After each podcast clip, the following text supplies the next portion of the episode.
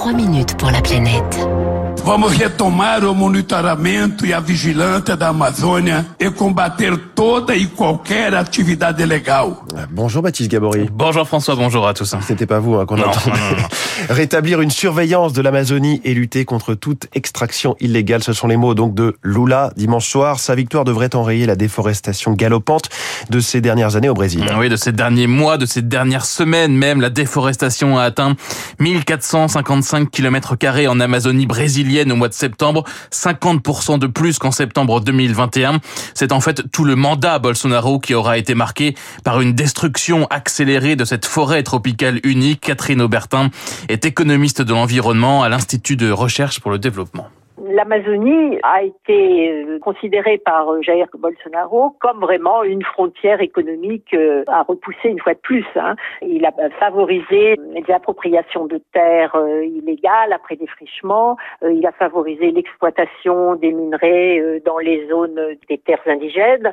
Il a donné vraiment des signaux d'impunité totale pour ces déforestations. Négligence et impunité au profit de l'agrobusiness, des orpailleurs, des trafiquants.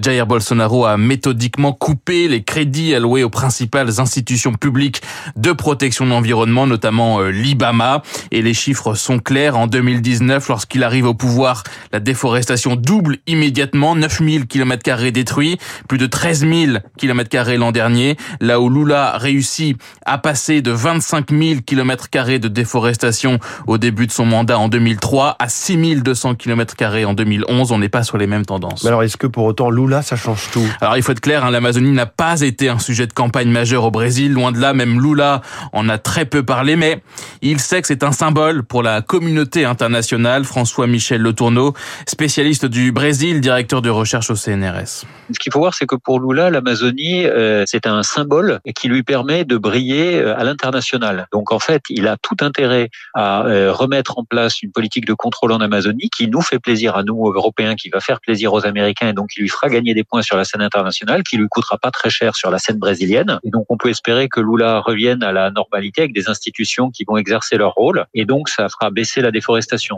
La Norvège, par exemple, hein, va redémarrer ses aides au Brésil après la victoire de Lula. Elle l'a annoncé hier, aide financière pour la protection de l'Amazonie qu'elle avait gelée sous la présidence Bolsonaro. 487 millions d'euros tout de même disponibles aujourd'hui. Lula devrait donc renforcer les crédits des agences environnementales, faire en fait appliquer les lois, ce que ne faisait plus euh, Bolsonaro, mais ce n'est pas pour autant la fin de la déforestation en Amazonie. Il restera de la déforestation au Brésil, notamment parce que euh, il y a de la déforestation légale au Brésil. Il y a possibilité de supprimer la végétation, de la convertir euh, dans un certain nombre de cas, et parce que euh, le Brésil, et d'ailleurs Lula l'a fait remarquer, tient beaucoup à sa souveraineté sur ces sujets-là. Le monde va consommer de plus en plus de soja, notamment les Chinois, et donc le Brésil a bien l'intention de fournir ce soja et de s'enrichir avec. Et puis cela prendra un peu de temps aussi hein, pour enrayer cette déforestation. Il n'est pas impossible non plus de voir cette déforestation augmenter encore dans un premier temps, certains pouvant être tentés de profiter encore de quelques semaines de liberté, dirons-nous,